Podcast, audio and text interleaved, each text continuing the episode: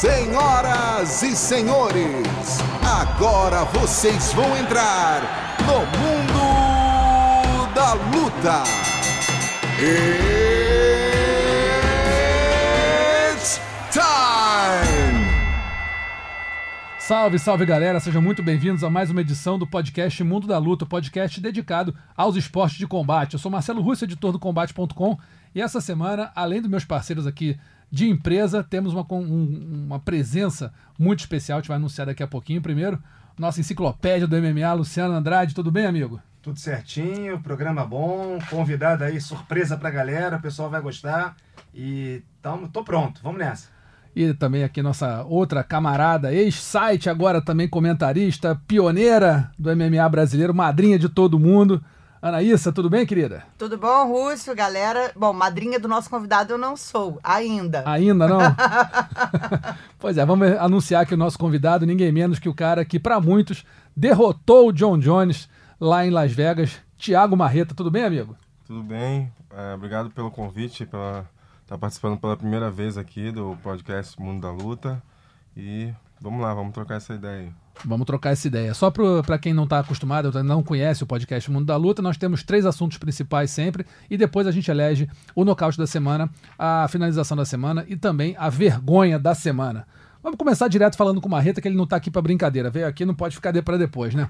Marreta, primeiramente, obrigado aqui pela presença. E vamos falar um pouquinho do, de como está a tua vida agora. Você já passou pela cirurgia, como é que está a recuperação da cirurgia nos joelhos? Explica um pouquinho como é que está esse processo todo de recuperação e também o que, que você está esperando aí para os próximos tempos? Falar também se já tem luta aí, pelo menos, na cabeça. Bom, agora a gente passou pelo momento mais doloroso, né? Que é pós-cirúrgico. Agora a gente está na fase de, de recuperação, né? Muita fisioterapia. É, tô, iniciei agora um, um tratamento que é, acho que é PRP o nome, né? Que para tirar a inflamação do joelho, que ainda está um pouco inflamado. E, e é isso, já venho treinando boxe, faço até sparring de boxe, mas ainda não estou podendo chutar forte, nem trabalhar joelhada, nem treinar chão. Qualquer movimento assim de torção ainda tem que ter um pouco de cuidado. Então a gente está ainda nessa fase ainda, mas eu espero aí que é, eu botei na minha cabeça que eu, eu voltaria com um ano. Então essa é a minha meta aí, tá voltando entre junho e julho junho e julho, então seria mais. Se você conseguir cumprir tua meta, a, a probabilidade de lutar no evento, talvez no evento de, de, da independência americana, sempre acontece por essa data lá nos Estados Unidos, né? É, é eu foi, foi minha última luta, né? Foi uhum. nesse feriado, na semana da luta. E, e, é isso, meu planejamento é esse. Se viesse antes, beleza, mas se não, é, meu objetivo é, como eu parei na, na semana da luta, eu quero voltar na semana da luta. Marreta, conta um pouco pra gente, né? Pra quem não viu, quem não viu, por favor, vai lá na cinecombate.globo.com para rever a luta contra o John Jones. Quantas vezes você já reviu e o que, que você achou da sua atuação? Bom, eu só vi uma vez, ah, depois de dois meses, assim, da luta, eu assisti uma vez só. E a luta foi muito parelha, realmente, assim, não é uma, não é uma coisa que dá pra falar assim, nossa, foi roubado e tal. Mas eu por isso que eu deixei um pouco de tempo assim, deixei esfriar, assisti com dois meses depois. E assim, eu vendo é, de, uma, de uma maneira é, externa, né, sendo imparcial, ah, para mim, se eu fosse hábito naquela noite, eu tinha dado a vitória para o Thiago Marreta. Deixa eu fazer uma outra pergunta aqui. O que que passa na cabeça do lutador quando faz uma luta como a que você fez contra o John Jones? Chega ali, na hora de anunciar o resultado, alguém fala sei lá, 20, 50, 49 a 48, Jones. 49 a 48, Santos. E aí falta um. O que, que passou na cabeça naquele momento, entre a hora que anunciou que estava um a um e o, e o terceiro anúncio? Bom, para mim ali naquele momento em, em, cima do octógono, eu na minha cabeça eu tinha perdido, assim, porque a, o meu propósito era fazer muito mais do que eu fiz e eu não consegui fazer né, devido à minha lesão, devido ao que aconteceu. Enfim, não consegui fazer o que eu queria fazer, então na minha cabeça eu tinha perdido, assim. Quando anunciaram um dos juízes deu, deu a vitória para mim, eu fiquei até surpreso, né? Aí, mas ainda assim eu falei, hum, acho difícil. Aí deu o Jones. Mas aí depois, quando eu olhei a luta, dois meses depois assim, eu achei que eu ganhei. Mas ali naquele momento, eu estava consciente de que tinha perdido. Foi mais uma surpresa que uma expectativa. Exatamente, fiquei mais surpreso. É, essa impressão não pode ter a ver com o fato de que você ganhou com relativa clareza os dois primeiros rounds e perdeu com relativa clareza o terceiro e o quarto round, sendo que o quinto foi o mais equilibrado. Então, por ter mal bem caído o desempenho, é, pode ter dado essa impressão, porque você começou bem e depois, claro, o desempenho caiu em função das lesões. Sim, é, eu tinha essa, essa convicção de que eu tinha ganho o primeiro, o segundo, o terceiro, o quarto. Realmente eu botei o pé no freio um pouco, a dor estava muito grande e foi um dos rounds que eu mais caí, assim que eu tenho, eu ainda estava me acostumando com a lesão, de vira e mexe, quando eu tentava fazer alguma movimentação normal de que eu gosto de fazer, eu ainda esquecia que eu estava com a lesão, apoiava o peso na perna esquerda e caía. Então foi um round, dois rounds difíceis para mim. E aí no quinto eu fui por tudo ou nada. Eu tentei botar um pouco mais de pressão, falei só tem mais um round, então eu vou, vou tentar vou gastar o último combustível que eu tenho. Então acho que eu botei mais pressão, toquei mais ele ali, acho que eu andei um pouco mais para frente, fui um pouco mais agressivo. Então é, eu tive essa impressão quando eu assisti depois que eu vencia o primeiro, o segundo e o quinto round. É gastar o último combustível e botar os joelhos na reta de vez, estragar de vez, né? É, último round, depois saia depois do jeito que fosse. Pega e vai pro médico aí, acabou. Mas você, você tem a consciência que se assim, você ter durado até o fim do quinto round, acabou de estragar de vez, né? Quer dizer, assim, é, piorou muito a, a, a lesão. Sim, sim. É porque quando aconteceu no final do primeiro round, que eu fui pro corner que eu falei, pro Conan, eu falei, olha, eu ferrei meu joelho. Aí ele falou, é caso de parar? Eu falei, você sabe que eu nunca vou parar. E aí eu continuei, mas eu falei, é, quanto mais eu for chutando, vai piorando a situação. Tanto é que no terceiro e no quarto foi que estava bem ferrado, que foi quando uhum. não tinha apoio nenhum. Quando eu botava, eu caía. Quando eu botava o peso, eu caía. No primeiro e no segundo eu consegui manter um pouco, mas eu acho que devido o uso, né, foi piorando a situação, foi rompendo as outras coisas. E aí foi agravando a situação. Né? Mas eu sabia que, que ia ferrar tudo, assim, mas ossos do ofício. Agora, te surpreendeu a estratégia do John Jones? Você esperava que ele viesse para tentar te derrubar mais? Você acha que ele ficou com medo quando sentiu sua mão? O que, que você faz de leitura, de luta? Porque muita, né, ele mesmo falou ah, que ele queria vencer, mas vencer na, na, na no seu jogo. Você teve essa leitura? Você acha que é, teve alguma coisa que o John Jones ou sentiu ou segurou no jogo dele? A leitura que eu, que eu fiz é que ele é muito inteligente, ele é mais inteligente do que ele parece, por isso que ele é o campeão. É, isso é história de que ah, eu não quis botar para baixo porque eu quis provar. Isso é mentira. Ele tentou, se você assistir a luta, ele tentou botar para baixo, só que ele não chegou nem perto disso. Ele estava receoso da minha mão, ele, ele sabia do risco, entendeu? Qualquer outro lutador, é, como aconteceu com a Mace Barber agora, a outra menina explorou a lesão da outra. Uhum. Qualquer lutador em sã consciência, quando visse uma coisa que que, deu uma vantagem para ele, é, ele vai Aldo usar. com o zumbi, né? Naquela luta no Rio, no ombro. Exatamente. Então, ele não usou porque ele sabia que corria o risco de, na curta distância, era a única maneira que, que eu poderia acertar ele eu perdi minha movimentação, eu perdi a minha explosão. Então ele estava seguro na distância. Eu não, eu não, tinha mais como explodir, que é o que eu gosto de fazer. Então ele estava seguro na distância, ficou mantendo a luta, pontuando. E ele sabia, se ele encurtasse, tentasse botar para baixo, era o momento mais arriscado que eu poderia acertar uma mão nele e poderia mudar a história da luta. Então a leitura que eu faço é que ele é muito inteligente, mais inteligente do que parece. E, e não, é, não é à toa que ele é o campeão. Foi a vez que você sentiu mais dor numa luta, Marreta? Foi, foi a luta que eu senti mais dor e foi um momento de grande superação, assim. Eu assisti, a, a, quando eu assisti, a vez que eu assisti, eu fiquei nervoso assistindo. Me deu nervoso. Imagina. Já sabendo, já sabendo o que aconteceu, mesmo é, assim deu nervoso. Sim, eu falei comigo, eu falei, caramba, eu não sei como eu fiz isso.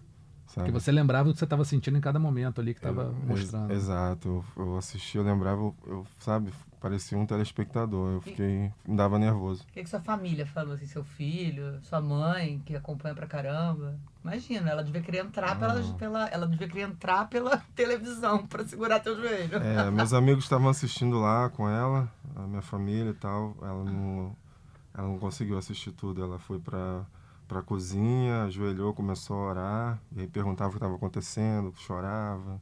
Ela não conseguiu assistir. Na, na sua cabeça ali na hora, foi o foco ou passou alguma, alguma coisa, algum momento, alguma coisa que te, te deu fé, alguma, sei lá, experiência, sei lá, da, da época do, do, do exército, alguma coisa que você se ap- que veio na sua mente que te deu força mais ali dentro?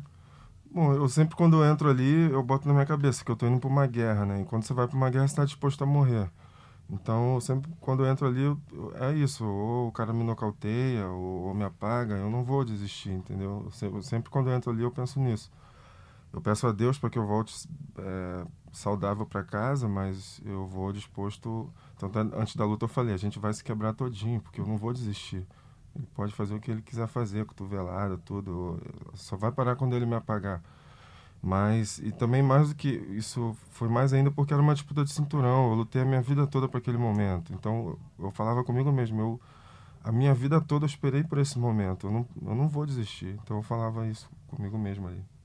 E Marreta, com relação a uma provável revanche com o John Jones, e para mim vai acontecer, seja no segundo semestre deste ano, seja ano que vem. O John Jones tem uma característica, ele consegue, dentro de uma luta na qual ele começa perdendo, se adaptar ao jogo do adversário, mudar a estratégia, e ele virou algumas lutas assim, começou perdendo a primeira luta para o Gustafsson, acabou virando. É, tem gente que acha que o sueco venceu, mas ali oficialmente ele virou.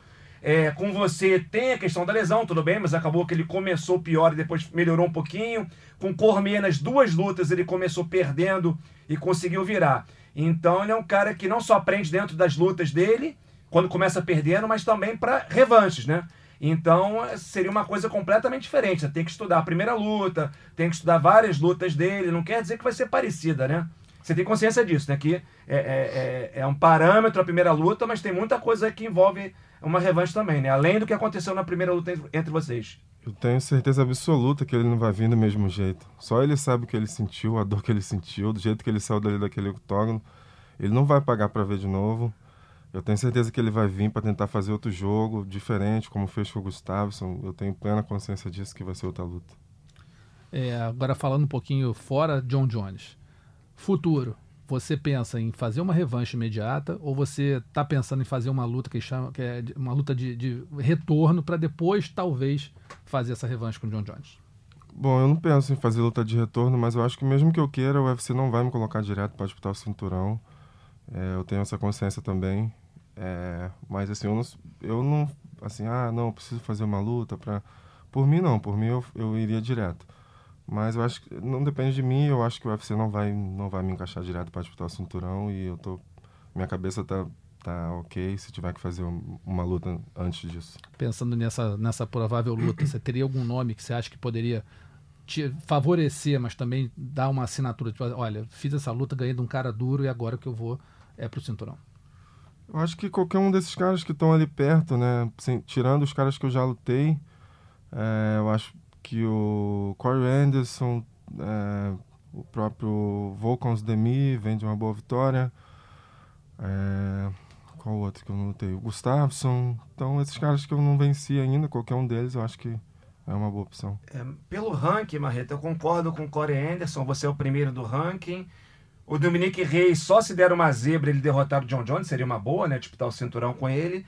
Cormier, quero- creio que não está interessado na categoria, que é revanche com o Miotite. Mas o Anthony Smith, que você derrotou no peso médio, ele está indo bem. Se ele derrotar o Glover, não seria uma opção também ou você descarta? Não, sim, é uma opção. Uma, é uma luta também que é muito falado. Muita gente gostaria de ver essa revanche no, no peso meio pesado. E não, não- eu não descarto nenhuma luta. Eu falei os caras assim que eu não lutei ainda porque eu acho que faz mais sentido do que os caras que eu já venci, ainda mais da forma que eu venci nocauteando. Eu acho que o Dominic Reis, o Corey Anderson, esses caras vêm primeiro pra mim. Mas eu não descarto ninguém. E já aprendeu a falar alguma coisa de russo, não? Ah, Spasiba, Harashô, algumas coisas básicas. Basicão só. Basicão. Como é que tá, como é que tá a vida pessoal aí? Tá bem? Tá bem, graças a Deus, tô Ó, Você é feliz. fofoqueiro, hein? Ué, a gente tem É. que abordar todos os assuntos, cara. Abordar todos os assuntos aqui. Eu, Audiência- go- eu gosto da audiência assunto. Falou variada. europeu, eu tô Aí, dentro. a, a audiência é variada. Não, mas eu acho que assim, ajudou é, ter. Bom, pra quem não sabe, né? Vou... Vai lá, Russo, dá o spoiler. Não, fala não, você não, aí. vai Não, você. porque Você você começou fala- o assunto. Não, porque você termina, vai lá. Vai, Marreta, Levanta. namorado de quem? Noivo? Noivo? Não. Não? Ô, Luciano. Tô me precipitando aqui, foi mal. é, porra, Luciano. Ah. E Ana Kunitskaya, né? É, e aí eu queria saber como que, que isso ajuda também, né? Até na, na própria recuperação, você ter do lado uma pessoa que entende a sua vida, que você está passando. Você acha que isso também ajuda, ajuda bastante esse processo rápido de recuperação que você está tendo? Eu acho que você estando feliz te ajuda bastante, né? Eu tô muito feliz. Ai, A gente, Ana- amor, Luciano. É uma menina que, que tem me completado em todos os sentidos. Ela, ela já sofreu essa lesão que eu sofri. A Ela- mesma lesão? É, é, não com Não- tanta não no grau, gravidade, é. é, mas ela também já, já operou o joelho, já, já passou por isso. Então, é, ela tem me ajudado bastante desde o início, desde a cirurgia ali. E eu tô muito feliz de conhecer uma cultura nova, nunca tinha ido na Rússia. Daqui a pouco ela tá chegando aqui no Brasil também. Vou, vou mostrar o Brasil para ela. E é isso, a gente tá bem feliz. Rússio, vou desvirtuar aqui um pouquinho, Desvirtua. aproveitando o gancho. Bom, o Marreta é um cara que veio de comunidade carente, venceu através do MMA, começou é, pelo UFC viajando o mundo inteiro, mas basicamente as lutas se concentram nos Estados Unidos. Aqui ali tem. Ele lutou em Praga, minha cidade favorita no mundo, na República Tcheca. Canadá. Mas enfim, eu queria que você falasse essa questão cultural, dessa oportunidade que o MMA e o que o UFC te deram de conhecer o mundo. E agora você aí namorando a Konitskaya, conheceu a Rússia, que é um país que eu tenho muita vontade de conhecer, principalmente São Petersburgo, que cidade que eu vejo os vídeos e fotos, eu acho maravilhosa. Mas enfim, você já rodou ali bastante na Europa, o que, que você achou de conhecer essas culturas, arquitetura, tudo isso? Foi mal, Rússio, mas aí... Manda, manda ver, manda É ver. Tamo aí. Ah, bem legal, eu gosto, eu gosto de, de, de viajar. Minha vida sempre foi viajar. Eu, eu servi o exército, comecei viajando nos países que fazem divisa com o Brasil, em treinamentos, missões. E aí depois comecei a lutar, foi a primeira vez que eu fui para os Estados Unidos. E através da luta conheci outros países também, Canadá, Praga, eh, agora a Rússia, ah, através da Iana. E lá na Rússia a gente deu uma volta também, fui em outras cidades, fui em New Aragon, que é uma cidade muito linda, te recomendo. Assim, bem fria, né? Menos 50, mas... Menos 50? Yeah, but, oh, but. Mas, é, assim, bem, bem linda, assim, cara. A neve, assim, Cara, as menos coisas... 50 é o quê? Perto da Sibéria. Muito Deve ser bonito, pro lado- assim. lado e uma das coisas mais, mais diferentes, assim, que eu achei, que eu nunca tinha Uhum. passado assim, é que a- o tempo todo é noite, né? Você tem um período muito curto de dia, duas horas. Então, assim, pra mim, assim, primeira semana eu até falei que Ana, eu tô, eu tô meio depressivo. Nessa cidade, né? É, Não tem sol, né? não, não. Então, assim, eu abri a janela de manhã à noite, de tarde à noite. Então, eu Por fiquei outro meio depressivo. lado, ali na Europa, no verão, 5 horas da manhã tá claro e só escurece 9 e meia, 10 horas da noite, né? Às É. vezes É. antes, às vezes dependendo do lugar, É. até 3 da manhã já Aí tá. é o dia com 20 horas, é o contrário, isso. né? Aí teve um dia que fez um solzinho, tipo, duas horinhas de sol. Quando eu vi, eu saí correndo pra rua assim, fiquei igual um lagarto, assim. Ela, o que, que é isso? Eu falei, eu preciso de sol. Não doeu o joelho, não? Preciso de E o sol. joelho no frio? Não, não. Até, acho que até ajudou, assim, o É. frio, né? É, foi, foi bom, assim. Agora, quando você ficou no corner dela, a experiência de, ter, de ficar no corner, como que. Pior do que os dois joelhos juntos. Nossa, é. Isso é, é outra parte que eu tenho que trabalhar agora também, né? Ela quer que eu entre com ela, que eu fique no corner dela. É outra parte que eu tenho que trabalhar. Fiquei muito nervoso, assim, é difícil. Procurei fazer o melhor, passar instruções pra ela ali e controlar o meu nervosismo, porque eu tava muito nervoso. O que que dá nervoso? É, é ver, ver a tua namorada. Não, assim, apanhando, batendo é do jogo, vocês são profissionais disso. Mas é a, a expectativa pela derrota ou pela vitória, querer fazer alguma coisa, saber que tem que fazer alguma coisa e ver que ela não tá conseguindo. O que que traz esse nervoso todo? É, eu, eu acho que é esse conjunto de coisas, né? Você ter um pouco de torcida, né? Porque você quer que a pessoa que você goste ganhe, né? Naturalmente você quer isso. E também você tá ali, eu sou lutador, né? Eu sei como é, você tá de lá de fora, você quer que ela faça uma coisa que talvez, sabe, que você queria fazer, entendeu? Só que é ela que tá ali dentro, entendeu? Você tenta passar, mas as coisas nem sempre quem tá ali dentro nem sempre vai corresponder ao que o corner pede. Isso acontece comigo também. Então isso também me dava nervoso, né? Então é uma mistura de, de sentimentos assim diferentes. Agora, a gente não perguntou, Dominic, Dominic Reyes e John Jones, qual a sua opinião? Como é que você vê esse combate? Quem você acha que leva? Ah, conhecendo. ah, eu lutei com o Jones e o pouco que eu acompanho do Dominic Reis. Luta é luta, a gente sabe, como o Luciano Andrade repete isso toda vez: luta é luta, a gente sabe que tudo pode acontecer. Mas sem dúvida apostaria no Jones. Eu aposto no Jones assim.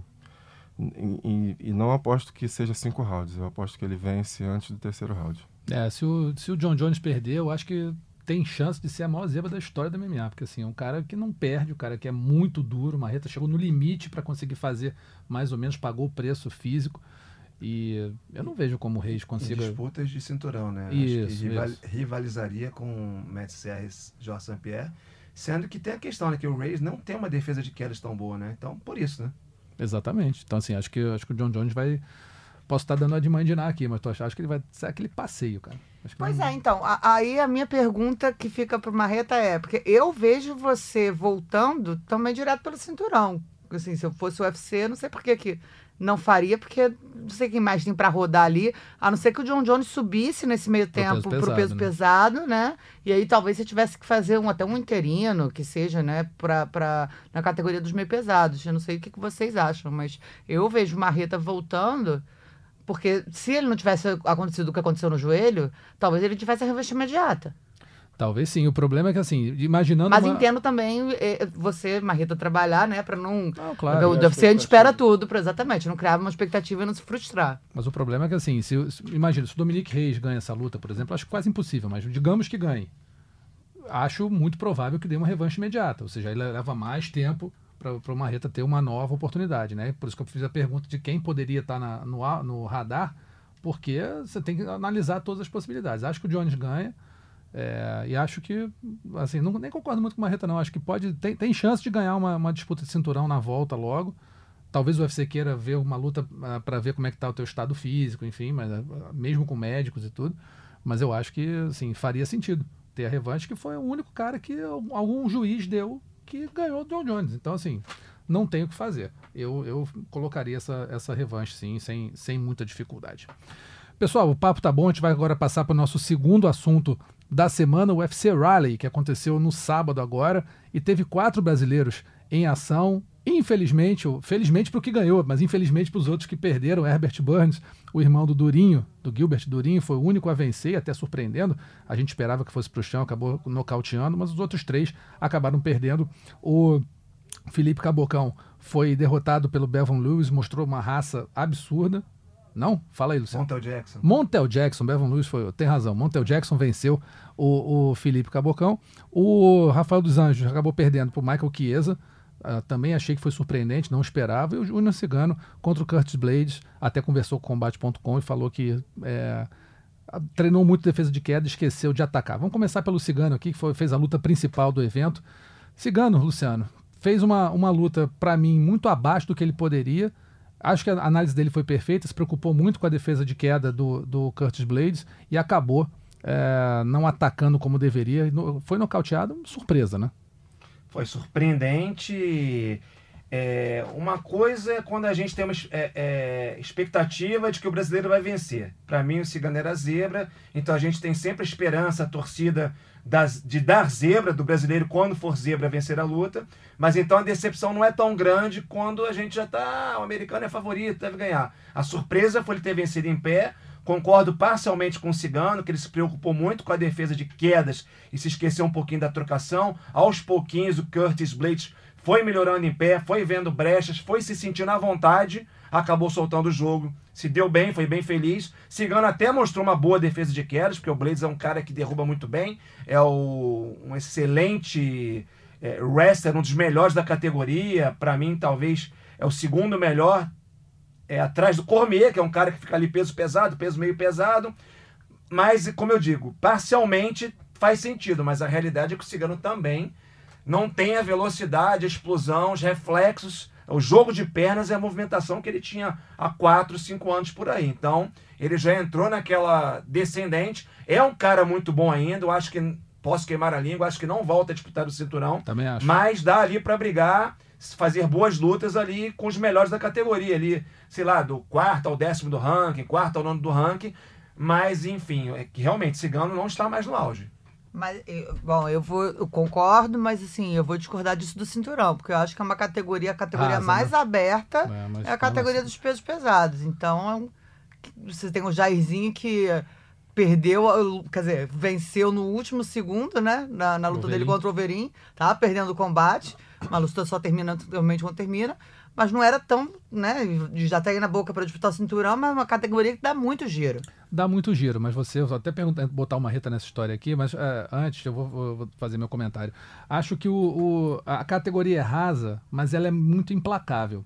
Então você vê o peso pesado, como você falou, o Jairzinho estava perdendo a luta inteira, acertou uma mão, mas o Cigano ele vem dando mostras ao longo do tempo, apesar de ele tava, ele tava vindo de três vitórias, eu sei, não adianta olhar para mim com essa cara, porque eu sei que ele vinha de três vitórias, mas não é o mesmo Cigano de pouco tempo atrás né? Na minha opinião, pelo menos, o Cigano ele decaiu bastante. Ele tá- o, o queixo já não é mais o mesmo. A, a, a velocidade dele não é mais a mesma. O Luciano falou, o jogo de pernas dele tá bem mais lento. Dava para ver fisicamente que o Cigano não estava no auge da forma dele. Ele podia estar forte, claro, peso pesado, mas não está no auge da forma dele como a gente viu al- alguns poucos anos atrás. Então, é, eu acho que pode acontecer do Cigano disputar o cinturão? Claro que pode, pode acontecer. Mas no- na, na ordem natural das coisas, eu acho um pouco difícil dele pegar essa, essa, essa disputa de E cinturão complementando, Russo, tão cedo. se realmente a categoria é rasa, você tendo uma combinação de fatores, um cara lesionado, um cara que acabou de perder para o campeão, talvez o cara consiga chegar numa disputa de cinturão sem ter que enfrentar um grande desafio. Mas a realidade é que tem dois ou três ali na ponta do ranking que, é, via de regra, o cara que for é, para disputar o cinturão vai ter que derrotar um desses. E E aí que tá o tem. problema. O cara É vai isso aí. bater ali e vai voltar. No Tipo máximo, o Enganu da vida, o próprio Blade novamente. exatamente, o próprio Jairzinho que o chegou Cormier, se resolver desencanar da revanche com o Miotite, É. aí complica. Marreta, a gente analisando um pouco a, a, a atuação do Cigano contra o, Curtis, contra o Curtis Blade lá em Raleigh. Acontece muito do lutador, ou já aconteceu com você, do lutador ter treinado para uma determinada coisa, tá com aquilo tudo na cabeça, chega na hora, desanda a maionese. Isso, isso é mais comum do que a gente pensa. Isso acontece a todo momento. A própria Iana, ela não botou em prática o que ela fez, sabe? Não sei se por- até mesmo pelo nervoso de eu estar ali no corner dela, ou tentar né, é, dar para mim um bom resultado devido ao trabalho que a gente fez. Então isso é mais natural do que a gente pensa. Aquele menino que subiu agora para 84 quilos deu uma declaração e foi bem realista, falando que morria de medo do Romero, que estava morrendo de medo do. Gastelum, Darren Till. E, e é, isso é pura verdade. Todo mundo tem medo, todo mundo. Eu olhei nos olhos do John Jones, ele estava com medo de mim. Isso é verdade, todo mundo tem medo. Agora tem uma série de fatores que, é, que é o público, as pessoas não sabem. A gente não sabe o que aconteceu com o Cigano. Realmente ele não lutou o que né, o Cigano de antigamente. Ele estava parado. Não se fica parado na frente de um wrestler. Ele tinha que ter movimentado, ele não movimentou. Ele estava lento. Então, isso são verdades que a gente sabe, mas a gente não sabe o, o que causou isso. Pode ser um psicológico, psicológico, pode ser físico, né? Ele veio de uma lesão muito grave na perna. Então a gente não sabe, né? É, A gente sabe o, o que a gente viu. A gente viu ele lento, a gente viu ele passivo, né? Não estava aquele cigano agressivo, nocauteador. Estava preocupado demais em ser botado para baixo, não fez nada. Então a gente, né? A gente sabe o que a gente viu, mas a gente não sabe é, o, o que causou ele lutar dessa Com forma. relação ao Cigano, tem outro fator que eu acho que até para os dois lutadores, em termos de pretensão para disputar o cinturão, atrapalha. Por quê?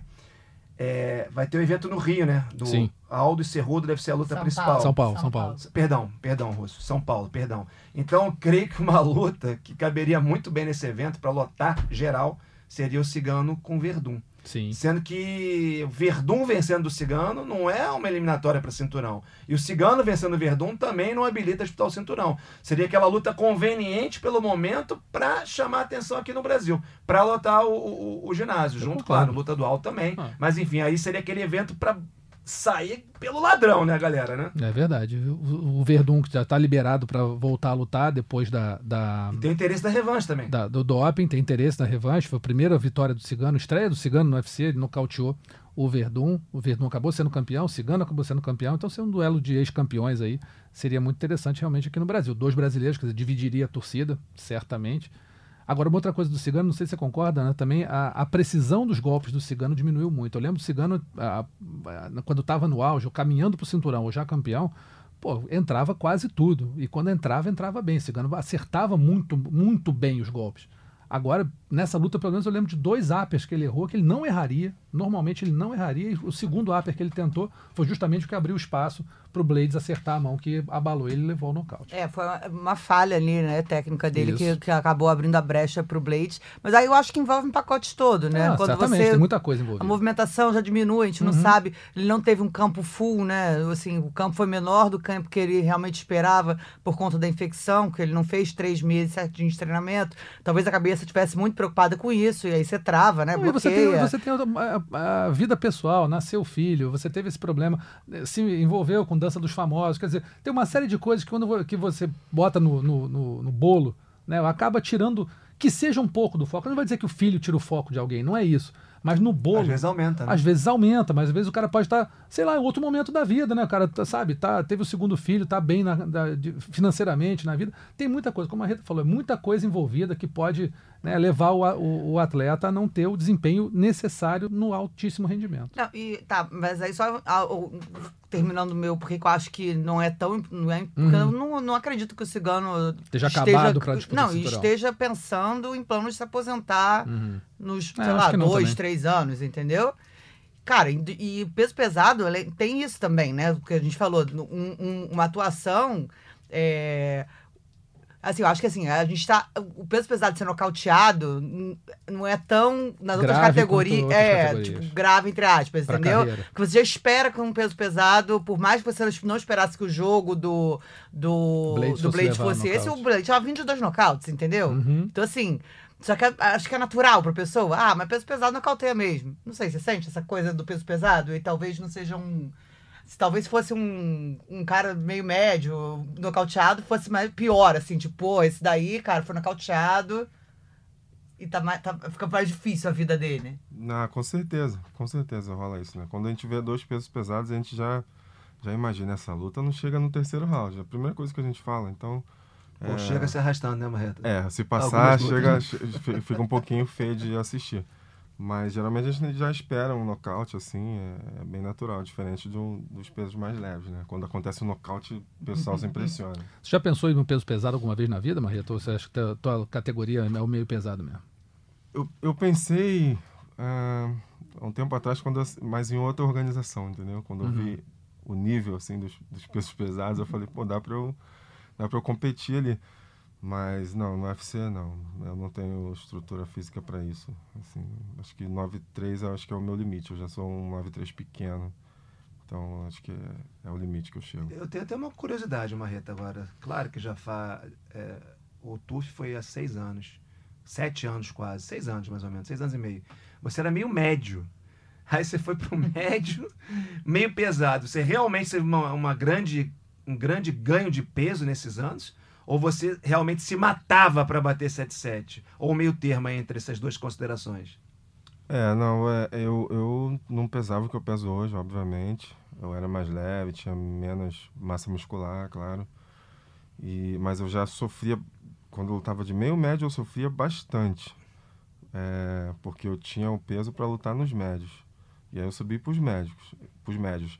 E aí as coisas foram melhorando naturalmente para mim, né? Estrutura melhor, treinamento melhor, alimentação melhor, mas suplementação melhor. Então, natural, você ganha massa muscular, você começa a ter mais, mais massa muscular, se torna mais pesado.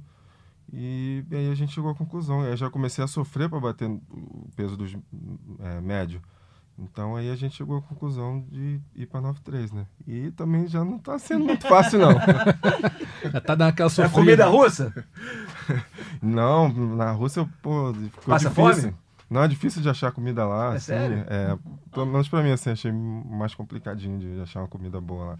A Ana até tentou fazer umas uma comida brasileira lá. Qual é, o que, que eles servem lá, principalmente? Leste europeu gosta muito de pato, né? O russo é assim também? É muita sopa. Ah. Eu não sou muito fã de sopa. Então, como lá é frio, Não dá sustância, né? É, como lá é frio, é- eles servem muita sopa, muita coisa assim líquida, quente, né? E, pô, eu gosto de carboidrato. É. Carboidrato? Pão da Itália. É, pão, massa, macarrão. de- Ah, então tem que, tem, tem que ir pra Itália. É. Tem que ir pra Itália, Bom, outra, o, o co-main event da noite em- lá em Raleigh foi Rafael dos Anjos e Michael- Chiesa. Rafael dos Anjos, a gente, todo mundo, uma grande parte esperava que fosse ter uma vitória dominante em cima do Chiesa, que nunca mostrou é, a categoria que o dos Anjos mostrou no octógono, na, na carreira, principalmente no chão, mas o que se viu foi o Michael- Chiesa é, levando vantagem sobre o Rafael dos Anjos justamente na luta agarrada e no chão, que para mim foi uma grande surpresa. Não sei o que vocês acham, mas fiquei muito surpreso. Achei que o dos Anjos é, foi. Não vou dizer que ele perdeu uma, perdeu uma chance de vencer, claro, mas assim, foi, foi surpreendente ver o- a vantagem do Chiesa é, na luta agarrada e no chão contra o brasileiro. É, foi surpreendente aquela luta que eu realmente fiquei mais triste por aquele fator que eu falei ainda há pouco da expectativa. A expectativa Uhum. era de vitória do Rafael dos Anjos. E na verdade a expectativa não era nem de uma vitória complicada, de uma vitória tranquila, porque eu achava que o Chiesa não tinha jogo para derrotar o Rafael, a não ser o grappling. O Rafael é um cara bom no jiu-jitsu, mas o Chiesa é muito bom também. Ele é um cara que tem progressões e transições melhores que o Rafael. Rafael é, aquele, é mais aquele estilo de jogo de posicionamento, de travar o adversário. Mas eu imaginava que a defesa dele, mais do que fosse suficiente para neutralizar o jogo de grappling do Chiesa, caso a luta fosse para o chão. Sendo que eu achava, nem achava que iria. Uhum. Achava que ele iria bloquear as tentativas de queda do Chiesa, ficar em pé e castigar em pé, ganhar por pontos com sobras ou conseguir um nocaute técnico.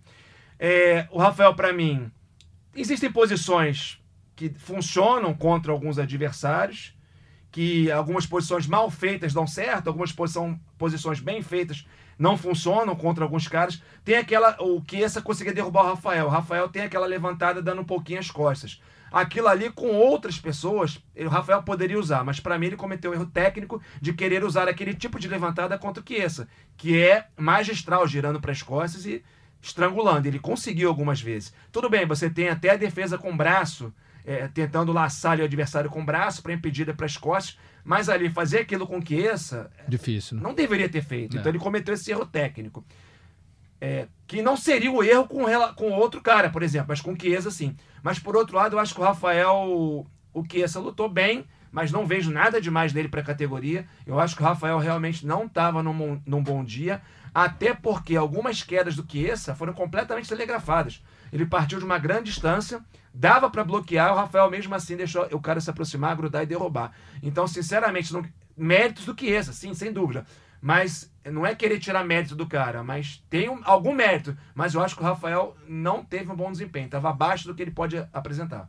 Mas aí eu tenho uma pergunta que eu, eu passo pro Marreta, né? Então ele é um cara que se adaptou bem no início à categoria, mas na categoria, talvez até por ser bem menor, deu pra ver isso nitidamente, do que o Chiesa, ele tá tendo especificamente problemas com esse tipo de jogo, né? Foi assim é, que o Colby Covington dominou o Rafael, achou a solução. Quando você chega numa categoria nova, como que é o, o, o processo até você realmente se adaptar, pra você sendo talvez o menorzinho do, do peso? Acho que você tem que fazer um trabalho é, de acordo com, com o que você sente, né? Assim, eu é, me adaptei bem. Quando eu lutei com o Manu, eu não senti diferença de força, sabe? Achei Você estava preocupado antes da luta, né? Eu lembro. É, eu, não- eu ainda não estava adaptado à categoria, meio pesado, então eu ainda, eu não estava com massa, massa muscular suficiente. Eu ainda tinha um físico de peso médio. E ele estava bem grande. Quando eu vi ele assim, eu falei, o negão é grande. né? Mas durante a luta eu não senti ele forte. A gente chegou algumas vezes no clinch, no clinch de Muay Thai ali, eu não senti ele tão forte. Então, assim, é, o próprio Jones eu não senti tão forte. Não sei con- contra outros lutadores. Tem outros lutadores que são bem fortes, né? Mas contra o Jones, até pro- contra o próprio Blakovic, que é um cara forte, eu não senti tanta a diferença. Então eu acho isso, assim. Eu acho que o problema ah, do Rafael não, não- é é, ó, físico, entendeu? Acho que não chega a ser isso. Ele tem uma estatura menor sim, mas eu acho que é adaptável. O Comier é, é, é um anão perto dos outros pesos pesados, ele é menor do que eu. E ele se adaptou bem. É questão de adaptação, entendeu? Ele vê o que, que ele pode fazer, o que ele pode melhorar, né? E, e ter uma cabeça boa para fazer mudanças, entendeu? Ver e se adaptando. É, a, a, quando eu digo a, a surpresa que foi para mim o Rafael perder para o Chiesa, porque o Rafael já tinha perdido três lutas no peso meio médio, só que ele perdeu para os tops da categoria. Ele perdeu para o Camaro, perdeu para o Colby Covington e também para o Leon Edwards, que são hoje os tops da divisão, são os caras que vão disputar cinturão aí constantemente. O Chiesa não é esse cara. Né? O Chiesa, apesar de ter se adaptado bem à categoria, ele veio do peso, do peso leve, se matando para bater o peso no peso leve, agora chegou no 7,7, ele tá, se sentiu bem e realmente tá num, num, tem um tamanho e compatível um pouco com a categoria, mas não é o cara que vai disputar cinturão, vai ser campeão, acredito que não mesmo. E o Rafael perdeu para ele, então assim, é, é, não vou dizer que está na, na, na, descendente da categoria, acho que é cedo para falar isso, mas realmente é, o nível caiu um pouquinho, não sei se vocês concordam. É, eu acho que, assim, por exemplo, contra os três que você falou, o Covington e o Usman são os melhores atualmente da categoria. Sim. O Chiesa tentou reproduzir o jogo dos dois, mas não dá para comparar em termos de força, velocidade, explosão. Eu não tenho assim. Vamos descobrir na próxima luta. Eu uhum. acho que o uhum. Rafael não entrou em decadência física. Eu não tenho como saber também, mas é uma teoria que eu poderia aventar aqui é de que ele talvez tenha psicologicamente dado uma desestimulada com as derrotas. Chegou ali Pode pertinho, ser. disputou o cinturão interino, entendeu? Lutou com o Usman. E aí deu uma desanimada. Mas aí cabe a equipe trabalhar, ele trabalhar isso com a família. Eu posso estar redondamente enganado, isso é uma coisa que é achismo, não tem como saber. É. Mas a impressão que eu tive é essa. Eu tenho a impressão de que fisicamente o Rafael não, não, não tá decaindo ainda, não. É, a gente espera que não tenha. Fala, Marita. Ah, falando ainda da luta do Rafael, acho que, assim, é... Foi, me surpreendeu ele ter não aceitado, né, mas a facilidade que o Chiesa botou para baixo. O Chiesa é um cara mais alto, então, teoricamente, é mais difícil você entrar é, nas pernas de um cara mais baixo, que era o caso do Rafael, e ele conseguiu entrar no single, double, então, e derrubou facilmente. E mostrou, eu, eu acho que a única maneira do Chiesa ganhar era por pontos. É, no chão, os dois ali são muito bons jiu-jitsu. Eu não via o Chiesa finalizando, nem o Rafael finalizando o Chiesa. Os dois são muito bons. Eu estava com o Chiesa lá no, no, no PI, no Instituto da UFC, e, e, ele é um cara muito bom de chão. Eu vi ele treinando. E na luta deu pra ver claramente que ele estava com medo enorme de ficar na trocação com o Rafael. O primeiro chute, que, o primeiro low kick que o Rafael deu, ele já mudou o olhar e foi desesperadamente agarrando o Rafael e acabou conseguindo a queda. Então, é mais uma luta que a gente não sabe o que aconteceu, mas eu, como eu falei, não vejo um problema físico com o Rafael. Acho que é uma questão de, de se adaptar mesmo, de adaptação, mudar, fazer algumas mudanças ali no próprio treinamento, na, na na, na tática de, de, de, jogo, né? Mas eu não acho que ele tá, tá em decadência. O Rafael é novo e é um cara que tem muito coração. Eu gosto de ver as lutas dele. Tem, ele bota o coração ali dentro e acho que ele tem, ele vai conseguir se reerguer, vai tem tudo para dar a volta por cima.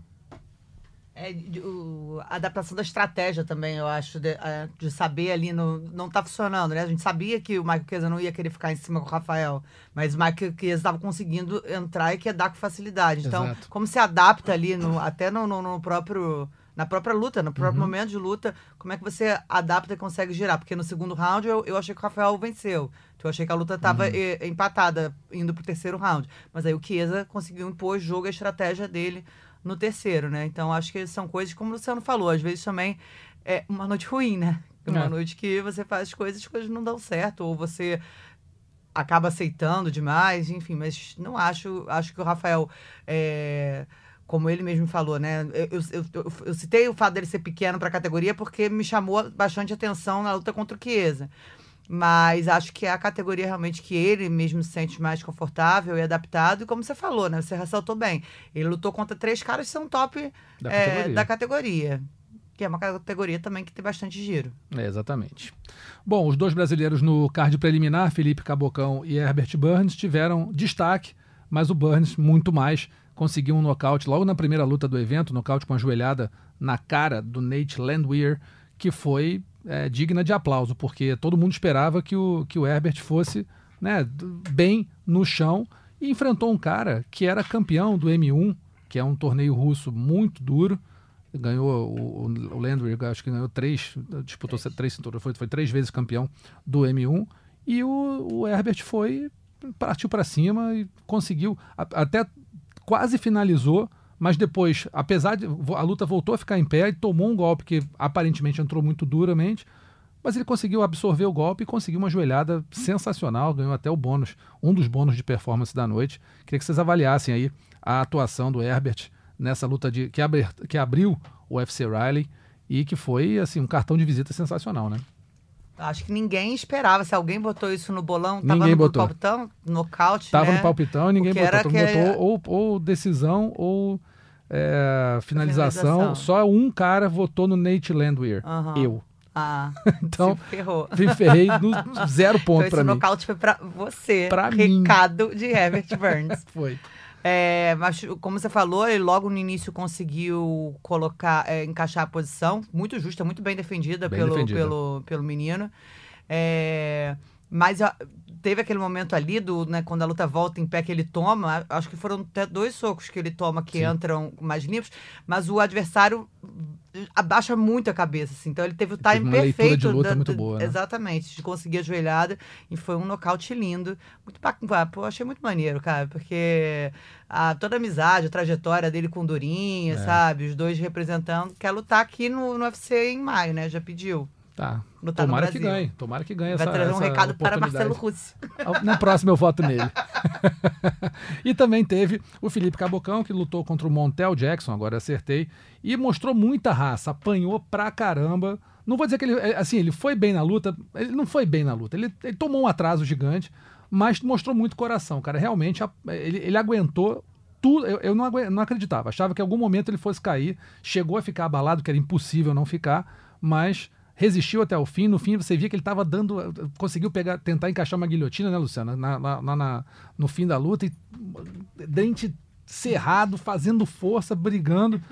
Encarnou o espírito. Não, pegou o Valide Jungle encarnou. Fight, Valide Meu ali. Deus do céu. É guerra, é psicopata. Ali no e foi final até o daquela fim. guilhotina, eu falei, meu Deus do céu, não é possível. é, o cara aguentou muito, né? É importante Raçudo. frisar que mesmo na derrota isso joga a favor do brasileiro. Era a terceira luta dele no evento, ele perdeu segunda derrota, ele venceu uma por decisão dividida. Creio até que se tivesse perdido levando um atraso e não mostrando essa raça toda, ele seria dispensado pelo evento. Mas está na Berlinda, precisa da vitória na próxima. Mas o Dana White e a equipe gostam disso, né? Então isso É. aí, é, é, eu, e inclusive acho que tem que ser valorizado. Tudo bem, perdeu, mas deu show pra galera. Então acho que dá, dá um crédito pro, pro Cabocão perante o evento. Exatamente. E o nosso terceiro assunto dessa semana é nada mais nada menos que Chris Borg, que conquistou, conseguiu fechar o grande slam da, do MMA feminino, campeã do UFC, do Bellator, do Strike Force e do Invicta UFC. Esse cinturão dela foi conquistado contra a Julia Budd no Bellator 238. Primeiro atleta, Luciano pode me corrigir, primeiro atleta a conseguir quatro cinturões das quatro grandes categorias. Que feito, né? Exatamente. E, além de tudo, foi uma grande luta na qual o Cyborg mostrou que é uma, é uma atleta completa, com grande variedade de golpes, que manda bem na luta olímpica, que tem um conhecimento de grappling no chão, de jiu-jitsu, que troca muito bem. Apresentou ainda algumas falhas que ela já vinha apresentando em outras lutas, que dependendo da adversária, como foi contra a Amanda, pode complicar a vida dela, mas eu ainda acho que ela melhorou também na questão defensiva. Provavelmente. É, não pecou tanto quanto na luta contra a Amanda, por exemplo, mas mostrou uma evolução. E também era favorita absoluta. A Bud, ok, estava anos invicta, só perdeu para a própria Amanda Nunes e para Ronda Rousey, mas aí você vê o cartel, tem que ver o nível dos adversários. Tem adversárias boas ali que foram derrotadas por ela, sim, mas nada comparável às meninas que nós temos no UFC. É, mas o interessante assim é que a Julia Budd é uma peso-pena natural, né? Ela não é uma peso-galo adaptada ao peso-pena. Ela, você via na, na encarada, assim, ela, pô, ela é tão grande quanto a Cyborg, se não maior, e mais larga, forte, eu acho que forte. muita gente achava que realmente era um grande desafio para a Cyborg. Eu não, é, eu não sei como estava nas casas de aposta, favoritismo e tal, mas acho que era uma menina que as pessoas. A, a, não era uma luta como mais uma, É. né? Era, uma, era, uma- era um desafio, realmente. Marreta, vou perguntar pra você. Conquistar um cinturão é difícil. Dois, bastante. Quatro. Qual o tamanho desse feito pra Cyborg, da Cyborg visto por um lutador? Ah, é, é uma das maiores da história, né? Não tem nem muito o que falar. É, é, um, é uma do, dos ícones né, do, do, do, nosso esporte e mostrou isso, não tem mais o que provar nada para ninguém. Né? É, a Amanda chegou agora também, está campeã em duas categorias e mostrando a força do MMA feminino, né? E isso é muito bom pra gente, muito bom pro Brasil. Né? A gente que está um pouco carente aí de cinturão, tendo Sim. as mulheres aí representando muito bem o MMA. E a Cyborg é, é um ídolo, né? Tem muito que falar sobre ela. Só parabenizar por tudo que ela tem feito pelo esporte.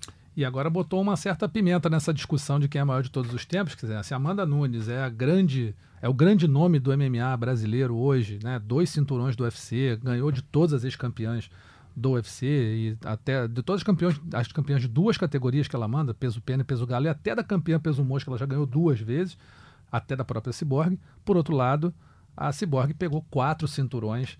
Então, assim, acho que eu já sei até a resposta. vou perguntar para vocês se vocês conseguem é, dizer para mim quem são ou quem é a maior de todos os tempos. Anaísa, é. a madrinha do MMA. Bom, primeiramente que o MMA, mesmo MMA moderno, mesmo entre os homens, é um esporte novo. Sim. Então, entre as mulheres tem menos tradição, menos lastro ainda. É infinitamente mais difícil surgir um pugilista é, que, que venha a ser considerado o maior de todos os tempos. Na verdade, superando, né? Porque a gente fala muito do Ali, mas na, na opinião da esmagadora maioria Sugar dos especialistas, o maior é o Sugar Ray Robson. É. Então, que é um cara que lutou aqui, década de 30, 40, sei lá. Então é muito mais difícil surgir um cara que venha, por causa da história do boxe, se, se torne o maior de todos os tempos. No MMA isso é mais fácil. E no MMA feminino mais ainda, porque, como eu falei, tem pouco lastro. É uma posição que pode mudar em poucas lutas ou em uma luta só, que seria a Cyborg ter uma revanche contra a Amanda Nunes, que eu creio que a gente não vai ver essa revanche, e derrotar a Amanda. Mas, por enquanto, para mim, a Amanda é a maior de todos os tempos. É, primeira, é, por, não é só um critério, são vários, e cada um valoriza mais um critério. Confronto direto que às vezes não quer dizer muita coisa, mas está lá. Derrotou a Cyborg e derrotou no, com 51 segundos, se eu não me engano, menos de um minuto. Menos de um minuto. Por nocaute. Tem o, outro critério. É, a, tudo bem, a Amanda perdeu mais, mas eu acho que ela, ao longo da carreira, derrotou é, adversários mais duros do que a Cyborg. Ela tem ali umas cinco é, é, mulheres que no momento da, em que lutaram com a Amanda estavam no topo da MMA feminina. A Amanda foi lá e derrotou. Com a Valentina tem uma luta que foi polêmica, coisa e tal. Tem gente que achou que a Valentina ganhou, mas não interessa. Tem muita gente que achou que a Amanda ganhou e a Amanda ganhou a segunda luta oficialmente. E, e a Cyborg tem menos adversárias duras é, para mostrar. Aí tem também, por exemplo, a Holly Holm. Aí a Cyborg ganhou numa luta 4x1 em rounds, ou 3x2. Teve até gente que achou que a Home ganhou, que é absurdo, Não, é que é coisa americano. É loucura. Um 3x2 aceitaria, mas para mim foi 4x1 Cyborg. Mas a Amanda foi lá e ganhou, tirou pra nada. Então a gente tem que ver ali o que aconteceu na carreira das duas. Então, para mim, é uma posição que a Amanda pode perder. Ah, se ela perder uma, duas lutas seguidas, ela cai. Mas no momento, para mim, Amanda é a maior da história e Cyborg é a segunda maior. Anaísa, quem que você vota? Ah, eu não voto nessas coisas de melhor ah, de todos os tempos. não mete essa, não, Ana. Sai voto. do muro, eu sai do muro, muito Ana. chato, é que nem ranking peso por é peso. É chato nada, todo eu mundo fala acho, disso é, o tempo todo. saco, porque vai ter o Tim Cyborg que vai xingar imensamente. Eu não Tô sei quem é melhor. Cyborg me xingar. Não, o, o, não, Tim Cyborg ou o Tim Amanda, porque assim, cara, pra mim não tem... Não, todos os tempos, Então é melhor entendeu? não falar nada, Rui, senão vai ser xingado de qualquer jeito. Né? mas é porque eu, eu não consigo dimensionar. De, depende do critério. Não sei se o critério de, do confronto direto em uma noite uhum. vale mais do que a carreira da mulher, entendeu? Oh. Inteira, da carreira da. Eu não consigo que nem um ranking peso peso, que eu, eu, eu, não consigo fazer um ranking. Quem é o melhor peso por peso? Só você, porque todo mundo faz. É, eu não consigo. Então vai mais. Não, eu, eu, não, qual, tô falando sério. Não, qual, qual, é o meu ponto? Só ressaltando, assim. é o critério da confronto direto é um entre não, vários. É um entre vários. Claro, tem vários critérios. Mais, Aí uma galera vai achar que é, quatro cinturões vale mais do que uma derrota para a pessoa, certo? Pode ser. Então, mas não tem nada definido para você, entendeu? Como assim? como eu não, não sei existe? o que, que na, na, minha hum. cabeça, eu não sei o que, que vale mais. Assim, para como... mim é tudo legal. Não, tipo, mas aí tem, tem, o lado subjetivo, Ana. Não tem é. como, não, não existe a categoria peso objetivo. por peso. Não existe, isso é Como a categoria peso por peso não existe, é você tem que isso. dar opinião. Não existe o título, não, não tá vacinado. É o melhor de todos os tempos. Ninguém. É, é opinião. A, na minha opinião, a Amanda é a maior de todos os tempos. Acho que a Cyborg é a segunda maior de todos os tempos, apesar da mais representativa para o MMA ter sido a Ronda Rousey por tudo que ela abriu de, espa- espaço importa. Mas pra mim o ranking, se fosse fazer o ranking de maior de todos os tempos, Amanda, Cyborg e Honda. Mas assim, se o time da Cyborg me xingar, eu Não, não tô falando, tô falando Tô só porque eu também, acho uma problema, coisa, não. eu acho, não tô, não falei porque do, da Amanda ou da Cyborg, porque eu acho que é uma coisa muito subjetiva. não entendi. E eu não Entendi. consigo, eu, Ana, isso eu não consigo é, valorar o que, que vale mais, entendeu? Se são Hum. quatro cinturões ou uma derrota. Ah, mas não, só, não Direta. aí eu vou, vou só dar um. Não é uma derrota direta. A Amanda fez um absurdo de carreira. A Cyborg fez um absurdo de carreira. Talvez, como o Luciano falou, com adversários que no momento não fossem, não estivessem tão no auge, fossem tão fortes quanto as da Cyborg, quanto as da Amanda. Mas a Cyborg fez uma carreira monumental. Como a Rita falou, um ícone do esporte brasileiro. Não é só no- do MMA feminino, nichos, não. É um ícone do esporte brasileiro. Já que a pergunta está feita, eu vou tentar responder. Para mim, a Amanda é melhor, é, ma- é a maior de todos os tempos até hoje. Pode aparecer outra, pode daqui a cinco anos pode aparecer uma mulher que desça o pau em todo mundo, a Weili Zhang, pode vir aí detonar todo mundo, pode vir A Valentina. a tá na Valentina tá, tá super dominante. Quem sabe? Hoje, na minha opinião, temos duas das três maiores de todos os tempos, sem dúvida. Mas você pode opinar agora. Anaísa. Continua. Anaísa, se chegar o Joe Rogan pra você, eu não sei a opinião dele, Aham. com toda a convicção do mundo, a melhor lutadora de todos os tempos, não tem nem discussão, Anaísa, é a Ronda Rousey. Você vai ficar calada? Não, mas aí é diferente. Por quê? É diferente. Porque a Ronda teve duas derrotas é, é, muito expressivas. Eu não acho que ela, como lutadora, eu acho que ela tinha muita falha na parte em pé. Então, Uhum. assim, se você analisa a Ronda tecnicamente, apesar dela ter mudado a história do esporte, porque talvez a gente nem estivesse falando de Amanda Nunes e Chris Borg no UFC se não fosse a Ronda, a gente tá falando de termos técnicos, certo? Mas dá pra comparar, Qualidade então, Ana, técnica. dá pra comparar. De carreira Ah, E também. eu vou dizer que Marreta. e vou dizer que deve ter americano que acha que a Ronda é a maior. É, fala assim, com certeza. A melhor. Não, eu acho que. Não, eu acho que. É, pro Barreto é quando cai. É questão de interpretação. É, isso aí, isso aí, não, claro. tem, não tem o que discutir.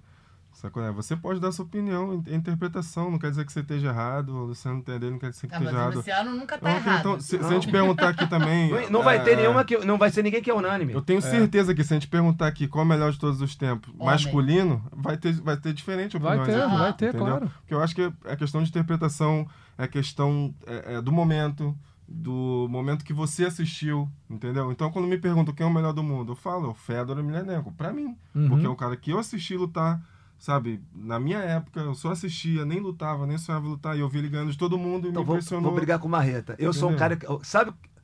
É, claro, você comentarista, você põe na reta, o cara não gosta do que você comentou, Claro. não gosta de uma pontuação que você deu. Já até tem gente que em boxe fala aqui que vai me pegar na porrada, não sei o quê, toda hora, Uhum. só que não, não falo muito disso. Mas sabe qual, por qual opinião minha eu fui mais achincalhado na minha vida em rede social? Qual? Por não achar que o Fedor não é nem top 5 do, do MMA Mundial. E eu, e eu tenho meus argumentos, que não cabe aqui, que vai demorar um Claro. tempão, mas pra você ver, o Marreta achou melhor.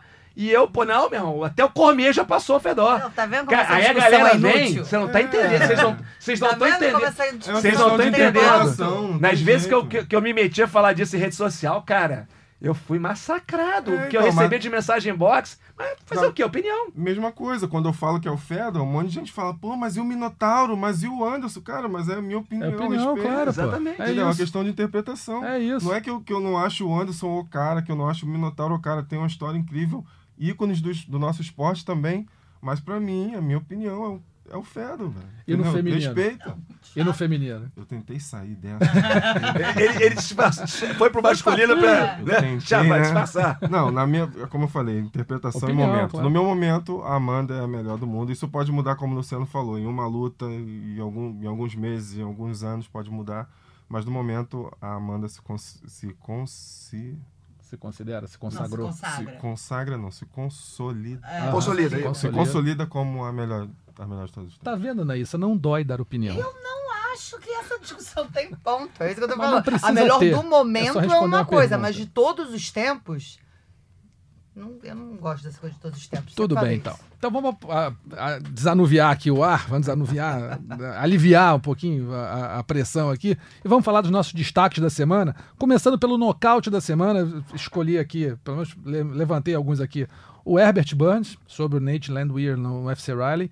Ou Aaron Pico, que derrotou o Daniel Carey no Bellator 238, ou ainda Cyborg, que venceu a Julia Budd no UFC ah, também no, no UFC, no Bellator 238, e o Aaron Pico venceu no Bellator 238.